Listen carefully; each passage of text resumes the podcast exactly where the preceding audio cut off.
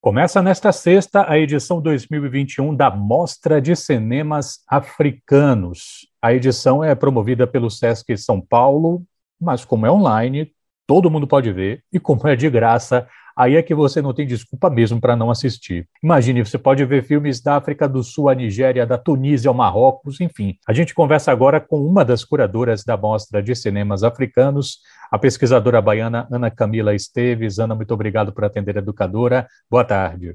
Boa tarde, Renata. Obrigada por me receber aqui mais uma vez. É sempre um prazer falar com você e estar aqui na Educadora. Obrigada. Prazer é todo nosso. Ana, primeiro, queria que você fizesse uma conversa mais no sentido de localizar a gente.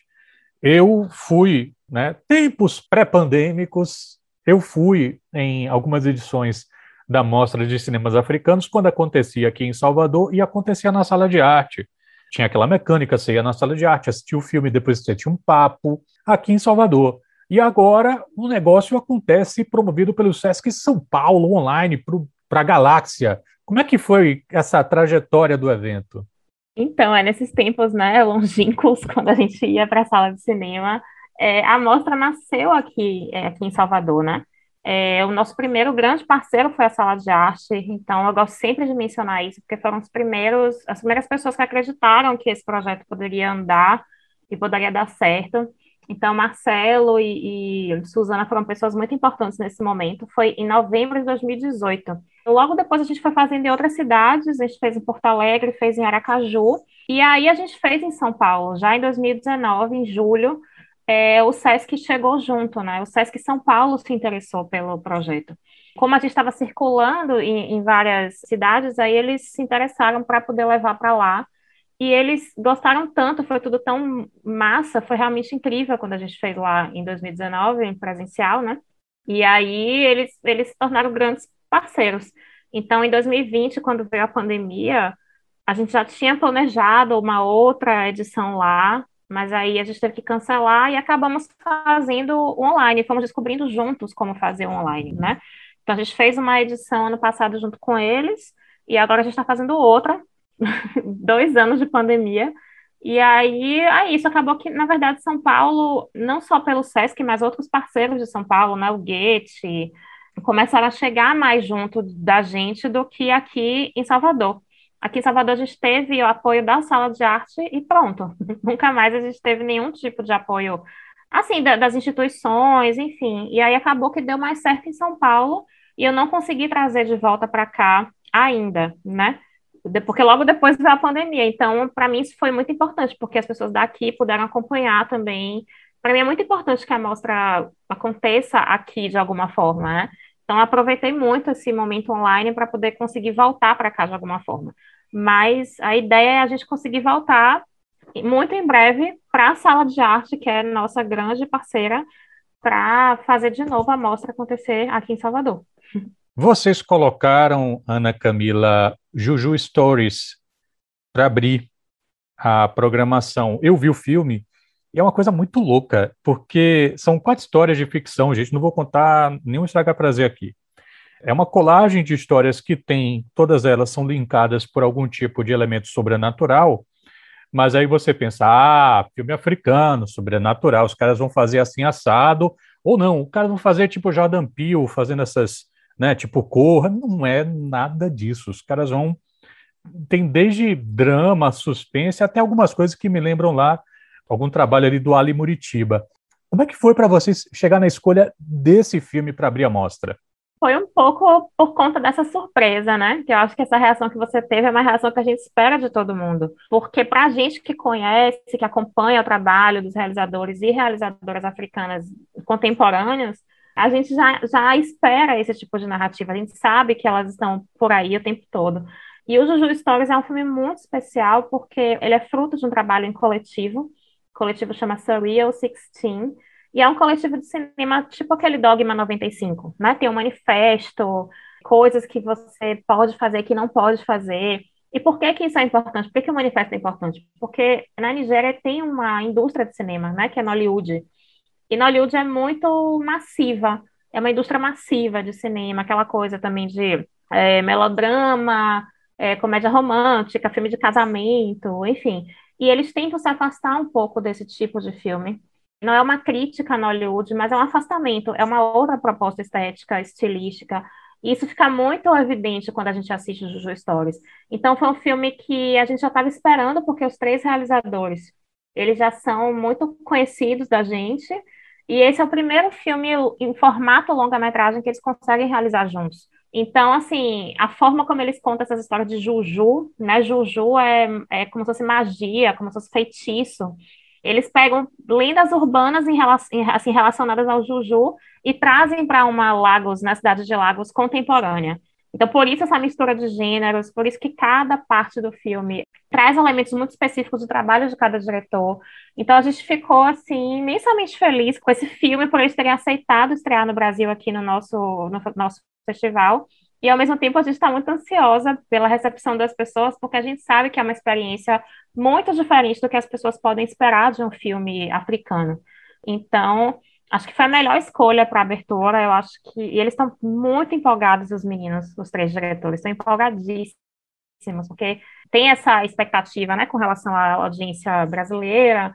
É, a gente já exibiu outros filmes deles aqui, curtas-metragens, então é um marco muito importante no cinema nigeriano e é um marco muito importante na nossa curta história, né, de, de festival. Então a gente está muito ansiosa. É, eu estou olhando aqui, pessoal, a programação, né? Porque no site mostra de cinemas africanos, vocês podem ver ali quais são os filmes que estão programados e tal. E eu estou percebendo assim que o que há de mais, entre aspas, antigo é de 2019. Então a gente está falando de um cinema praticamente saído do forno. Ana, aconteceu uma coisa comigo que eu não sei se de alguma forma reverbera alguma experiência que você já teve. É, tem um filme é, baiano que passou pelo cinema aqui na, na a, a, 2018, um filme chamado Aprender a Ler para Ensinar Meus Camaradas. É um filme do João Guerra. Lindo, que, lindíssimo. Que é um filme que eu adoro, Ana, e ficou na sala de arte só uma semana. Uma semana. Eu vi o filme e não deu tempo de falar para ninguém. Vá ver o filme, não acabou, saiu, acabou. É. E aí, quando a TV rodou esse filme semanas atrás, aí eu alertei eu desde o mundo, vamos ver, vamos ver, vamos ver, vamos ver. É, você está numa condição que é muito melhor do que a minha. Você pode fazer a coisa acontecer, trazer os. Vamos ver, trazer para acontecer. Mas eu sei que, não é, não, que isso não resume o que é o trabalho de curadoria. Eu sei que o trabalho de curadoria vai além dessa perspectiva até pessoal. Então é isso que eu queria conversar com você agora, porque eu sei que você, assim como sua parceira na curadoria, é, investigam como é que essa produção tem desaguado por diferentes festivais.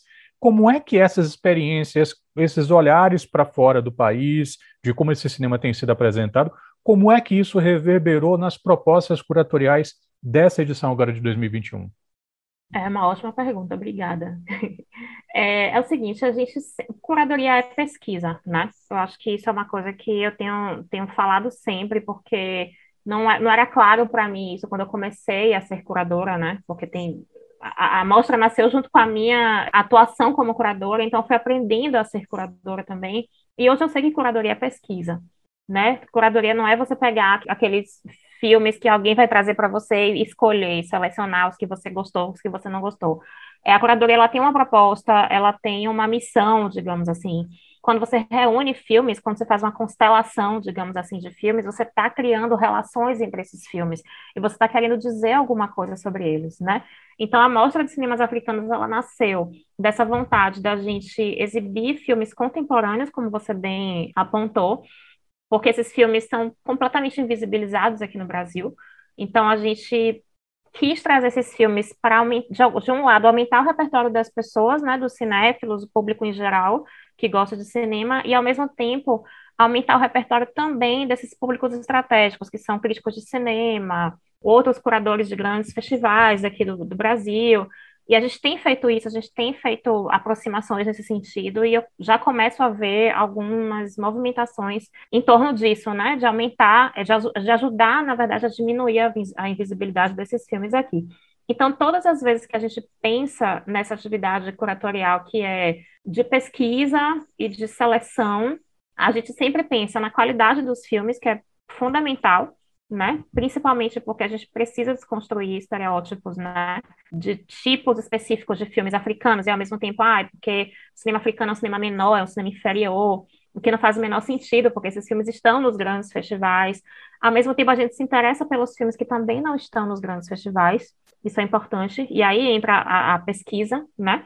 que a gente conhece os realizadores, a gente acompanha os projetos sendo desenvolvidos em diversos laboratórios no mundo, até chegar ali se materializar na nossa frente. Então, esse trabalho curatorial ele é muito é, minucioso, né? E leva meses, a gente passa o ano inteiro assistindo o filme para chegar numa seleção. E é muito difícil selecionar, né? Mas, ao mesmo tempo, é um compromisso que a gente tem de de desconstruir mesmo esses muitos estereótipos que ainda existem sobre a África em geral, mas também sobre a África no cinema, né? E sobre cinemas da África. Então, é um pouco esse o movimento que a gente faz.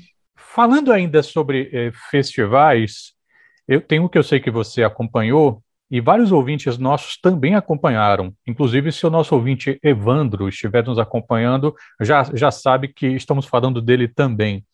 Eu assisti nesse ano o, a mostra de cinema árabe feminino. E foi uma experiência. Tem um filme, por exemplo, que, que tratava de uma, uma seleção de futebol feminino. Me, me fugiu agora a memória qual foi o país. É, é Sudão. Sudão, é, cartão offside. exatamente. É. E, e, aí tem um momento assim em que é, elas estão discutindo a relação de pertencimento que elas têm com relação à Liga Árabe. E uma delas, uma das jogadoras disse: Não, mas eu não sou árabe, eu sou africana. Isso é muito interessante, assim, né? Você pensar é como é que a pessoa se enxerga desses mapas geopolíticos. Como é que essas questões de identidade atravessam, se atravessam, é, os filmes que você tem percebido nessa produção contemporânea, Ana? Eu adoro esse exemplo que você deu do Cartoon Offside, porque o Sudão é um país muito complexo nesse sentido, né? O Sudão é um país árabe, mas o Sudão ele é dividido entre Sudão e Sudão do Sul. Tem uma e é uma é uma guerra civil, começou em 2011, se eu não me engano, e até hoje assim é uma é, é uma questão identitária entre as pessoas que se identificam como árabes e as pessoas que se identificam como africanas. Existe realmente essa. A gente exibiu um filme na mostra em, aqui aqui em Salvador em 2018 chamava No Ritmo do Antonov, que também era um filme sudanês, que também falava sobre essa questão, especificamente da guerra civil, mas a partir dessa coisa do, do, dos pertencimentos mesmo, dessa ideia de que, que o Sudão ele é dividido a partir de uma, de uma questão totalmente identitária, né? E que são questões diferentes das questões que a gente costuma vincular à experiência africana, né? Porque não é necessariamente uma questão de é, raça, não é só uma questão racial, ela também é uma questão é, religiosa e que culminou em uma guerra que dividiu o país, é bem complicado. Então, assim, fico feliz também de ter mencionado a Mostra Cinema Árabe Feminina, porque a gente tem uma parceria muito bonita com, com as meninas, né, com a Analu Bambirra, que é a curadora, e que resultou em uma, em uma sessão de, de filmes curtas de mulheres árabes africanas. Então, para a gente foi muito interessante isso, porque a gente fez uma interseção entre a nossa amostra e a dela, e a gente tem essa sessão que é que ficou muito bonita. E por que, que isso é importante né, para a gente, como mostra de cinemas africanos?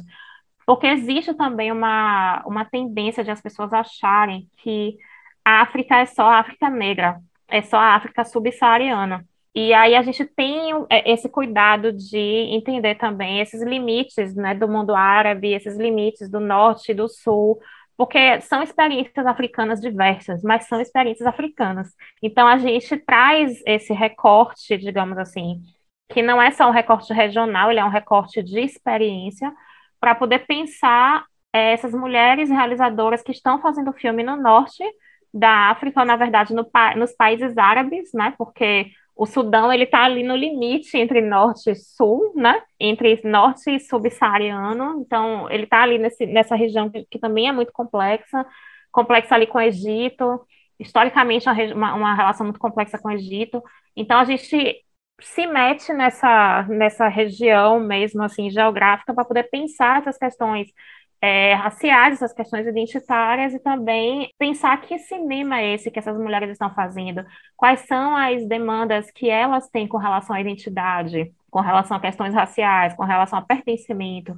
Então, é uma região da África que nos interessa muito e que, em geral, não é convocada né, nos outros festivais porque não são enfim, não, não é um cinema negro, né, digamos assim. E como a gente não mexe com cinema negro, a gente mexe com cinema africano, então é uma, uma região muito especial para a gente. E esse ano ela teve um grande destaque, né, na nossa programação, com essa sessão de curtas em parceria com a Mostra de Cinema Árabe Feminino e com dois longas-metragens documentários que a gente colocou na programação, que é o Meu Primo em Inglês e o Rua do Saara, é, 143, que são dois filmes da Argélia dois documentários brilhantes da Argélia. Então a gente deu um destaque bem bacana nessa para essas questões todas são bem complexas, são bem complexas. Né? Ana Camila Esteves, uma das curadoras da Mostra de Cinemas Africanos, que acontece a partir desta sexta-feira, promovida pelo Sesc São Paulo, mas é online, é gratuita, todo mundo pode ver. Certa vez eu estava conversando com Luciano Matos, que é um jornalista né, daqui da Bahia, muito envolvido, sobretudo, na parte de música, que ele me falava sobre é, produções interessantes contemporâneas ali pela Europa, por exemplo.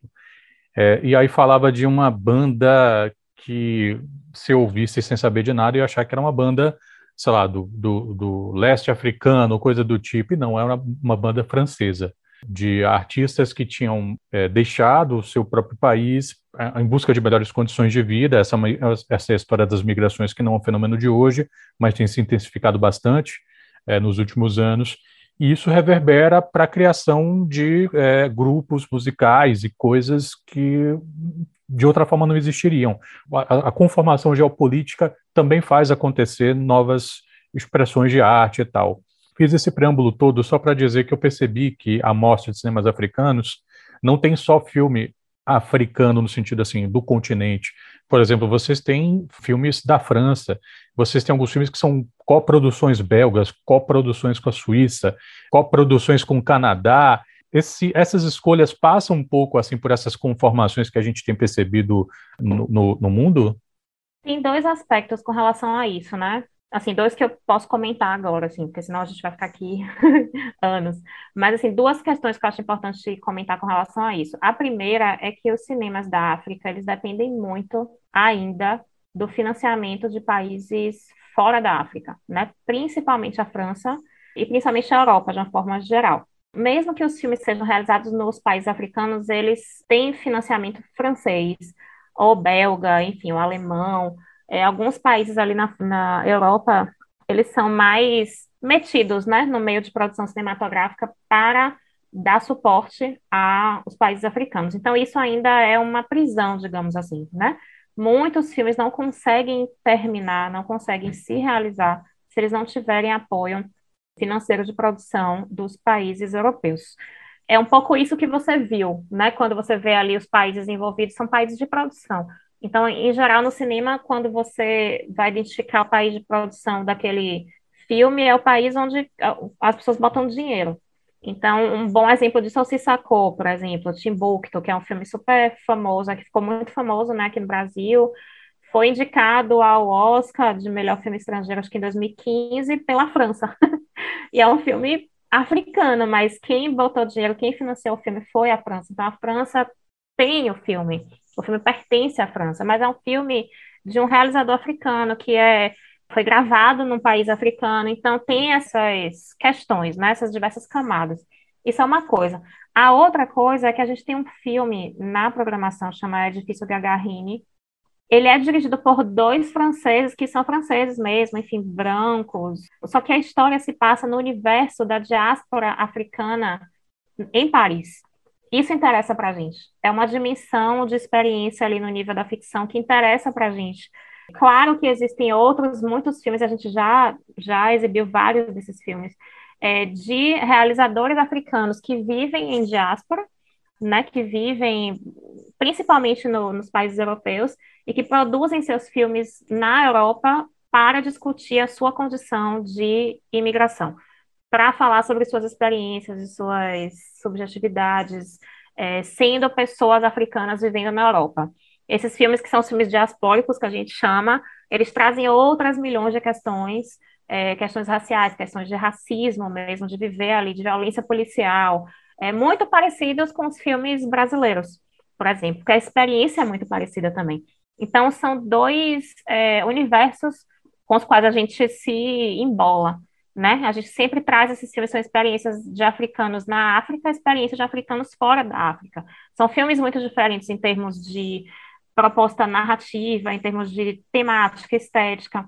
E nesse caso, Gagarrini, a gente está feliz porque é uma outra, uma terceira experiência, né? Que são realizadores europeus fazendo filmes sobre pessoas africanas que vivem na Europa mas é uma narrativa de ficção, é, ela tem base num evento que realmente aconteceu, foi a demolição de um prédio num, num bairro periférico de Paris, onde muitos é, imigrantes africanos da África inteira vivem, é um conjunto habitacional gigantesco que foi demolido, é, e o filme se passa nesse universo, é uma coisa um pouco sobrenatural, assim, ficção científica, um filme belíssimo, e para a gente interessa essa leitura que a gente acha muito bonita, essa construção muito bonita que o filme faz dessa experiência diaspórica daquelas pessoas vivendo na França, vivendo num bairro periférico em Paris, é, a partir de uma, uma narrativa de ficção científica, sabe? É muito, muito, um filme muito bonito. Então, todas essas experiências, todas essas narrativas são muito complexas e a gente não ignora nenhuma delas. A gente quer todas elas no festival, a gente quer discutir todas elas. E a gente tem feito esse esforço, que também é um esforço de curadoria, que também é um esforço de pesquisa, para poder não deixar que, que as, as questões fiquem planas. As questões são muito complexas, são cheias de camadas, então a gente quer trazê-las todas, para discuti-las todas. E eu acho que a, as nossas programações ao longo desses anos têm refletido bastante isso. Isso passa também pelas outras atividades, por exemplo, você falou de um filme, um sci-fi, uma ficção científica. A edição deste ano tem, por exemplo, um curso sobre gêneros cinematográficos. Sim, e para a gente foi muito importante enfiar esse curso dessa vez. A gente sempre dá cursos, né? Sempre. Porque é isso, nunca, não vale a pena para a gente só exibir filme. A gente quer exibir, quer conversar sobre eles, a gente quer discutir, quer trocar mesmo com as, as impressões com as pessoas. Nessa vez a gente promoveu esse curso de gêneros cinematográficos, porque existe essa ideia de que na África os filmes são cabeçudos, né? Filme autoral, ou é filme chato. Existe essa visão ainda, né, sobre os filmes africanos, que para a gente não faz o menor sentido, porque a gente assiste tantos filmes, né, centenas de filmes por ano, a gente sabe que não é assim. Então, o que, que a gente quis mostrar com essa curadoria, com esse recorte? Existe filme de gênero na África, sim. Existe musical, existe comédia, existe road movie, existe suspense, ação, policial. Então, a, na nossa seleção, esses filmes apareceram de uma forma muito natural. Então, quando a gente juntou os filmes, a gente viu, surgiu essa questão do, do filme de gênero. E a gente quer discutir isso porque a gente tem uma referência de cinema de gênero, né? A gente tem uma referência hollywoodiana. Quando a gente pensa em musical, a gente tem uma referência de musical. Quando a gente pensa em filme de ação, a gente tem uma referência de filme de ação. E são sempre esses filmes estadunidenses, porque é o nosso grande repertório, né? Então, o que, que a gente quer discutir? Quando a gente fala de cinema de gênero na África, a gente está falando de outras configurações de gênero, né? Outras formas de se fazer filme, não necessariamente que copiem essas nossas referências que a gente já tem. Eles têm as próprias referências. E acho que isso aparece perfeitamente no Juju Stories. Dá para você ver de cara. Como é que você vai comparar um filme desse a qualquer outro filme que você viu de Hollywood, de, de Hollywood, desculpa. Não, não dá, sabe? É... é então a gente quer discutir um pouco isso. Que elementos são esses que tornam os gêneros cinematográficos africanos diferentes dos gêneros cinematográficos hollywoodianos, por exemplo, né? A gente sabe que tem elementos que diferenciam, alguns se aproximam, mas a maioria se afasta. Então a gente quis discutir isso mais uma vez, para desconstruir estereótipos, né? Que é sempre o que a gente quer fazer. Então, essa abordagem do cinema de gênero foi uma, uma, uma forma que a gente encontrou dessa vez de, mais uma vez, quebrar a cabeça das pessoas, elas ficarem confusas. Ai, meu Deus do céu, isso é cinema africano? É, isso é cinema africano, sabe? Isso é comédia, isso é musical africano. É, e é diferente, é massa, e é incrível, sabe? Então, por conta disso, a gente quis dessa vez discutir o cinema de gênero nas cinematografias africanas. Bom, eu agora vou fazer a pergunta que curadores e curadoras detestam que seja feita, é a pergunta número um, entre as mais odiadas, mas é porque está começando na sexta-feira, é, certamente na, entre sexta e domingo, as pessoas vão estar mais disponíveis, talvez, assim, a, a ter uma experiência nova, assim, de cinema. O que é que você ah, destacaria? O que é que você destacaria entre esses primeiros filmes que podem ser o caminho para uma bela amizade entre o amigo Sim. ouvinte e o cinema feito no continente Boa. africano? Acho que o Juju Stories, claro, né, que a gente já falou aqui, é para mim um absoluto destaque, não é à toa que ele é um filme de abertura. A gente tem o Para Maria, que também é um filme nigeriano dessa nova safra de cineastas contemporâneos que estão buscando uma outra forma de se expressar. É um filme sobre depressão pós-parto, que é um, um, tema que não se encontra no cinema nigeriano, sabe? É o primeiro filme dessa natureza que eu assisti, e olha que eu assisto centenas de filmes, e eu amo o cinema nigeriano, então eu nunca vi. É um filme muito bonito que toca nesse assunto. A gente tem alguns filmes de gênero, né, que eu acho importante destacar também. Um é o Flatland, que é um filme da Gina Bass, que é da África do Sul, uma diretora que a gente ama, a gente já exibiu outros filmes dela. E esse filme é um road movie feminista, uma coisa assim, uma pegada Thelma Louise, mas muito surreal também, incrível, como todos os filmes dela. E o A Garota no Moletom Amarelo, que é um filme de Uganda, que também pode impressionar algumas pessoas, porque a Uganda tem essa trajetória já de filme de gênero, né, filme de ação, tem uma indústria lá que é o Hollywood, mas esse filme não é de Hollywood, ele é uma outra proposta, muito estética, assim, muito cheia de referência de cinema de gênero, e é um filme incrível. Então, tem muitos outros, tem o Você Morrerá aos 20, que é do Sudão, que é um filme lindíssimo, assim, talvez um dos meus preferidos, é sobre um menino que tem uma profecia de que ele vai morrer aos 20 anos, e aí a gente acompanha ali a vida dele entre 19 e 20 anos. Filme, assim, espetacular, brilhante, que foi para vários festivais e por alguma razão ele nunca veio para cá, nenhum grande festival exibiu esse filme, não dá para entender. Então a gente está muito feliz de que ele estreie no Brasil aqui na nossa programação. Se deixar, eu vou comentar tudo, mas acho que esses são filmes assim que para mim são imperdíveis, são filmes que vão surpreender as pessoas, com certeza, para o bem. Mas é isso, tô, é uma pequena seleção, são 10 filmes longas metragens, né? Então dá para assistir tudo. Com certeza, assim, é uma pequena seleção, mas que é muito diversa e ficou muito bonita. E eu acho que vai surpreender as pessoas. Eu gosto desse elemento da surpresa, de as pessoas não esperarem e de repente, uau, que incrível esse filme africano e começar a normalizar esse tipo de experiência, né? De pensar, nossa, não, mas o cinema africano é incrível. Ah, mas esse filme não sei da onde é maravilhoso. Eu, eu queria muito chegar nesse momento, assim, sabe, da relação com as pessoas e com o cinema da África. Acho que em breve chegaremos lá. Ana Camila Esteves, uma das curadoras do, da Mostra de Cinemas Africanos que começa nesta sexta-feira. Ana Camila, muito obrigado pela gentileza de falar aqui a educadora sobre a Mostra de Cinemas Africanos. Fica à vontade para dizer para o povo como é que faz para assistir os filmes. Ah, então, sim. É... Vocês podem encontrar todas as informações no nosso site, mostradecinemaafricanos.com. É, a plataforma de exibição é o Sesc Digital. A gente vai ter um link é, de, que vai direcionar direto para lá. Mas é isso, não precisa se cadastrar, não precisa pagar, é tudo aberto, tudo lindo. Esse sistema do, do da plataforma Sesc Digital é super democrática nesse sentido e fácil. Então, os filmes vão estar lá, numa coleção especial. E é isso, são 10 dias, né, de 1 a dia 10, então espero que vocês consigam assistir, porque são chances únicas, raras mesmo, infelizmente. Todos os filmes vão ficar disponíveis por uma semana, né? Tem uma programação que vocês encontram no site também.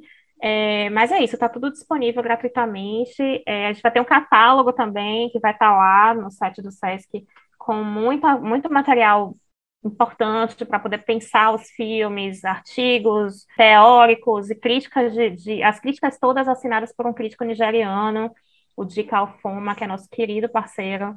Então, pelo catálogo vai dar para ver também como que a gente tem se aproximado cada vez mais das pessoas do cinema africano, né? Então, a gente está muito orgulhosa desse novo trabalho. E é isso, espero que vocês consigam ver. Muito obrigada, Renato, pela sua entrevista maravilhosa, como sempre, né? Você sabe, eu sou sua fã. Muito obrigada por me receber aqui de novo. Espero que você consiga ver os filmes que a gente possa conversar sobre eles também. Com cerveja, com cerveja. Ana Camila Esteves, muito obrigada. Até a próxima. Saúde para você e para os seus. Para você também.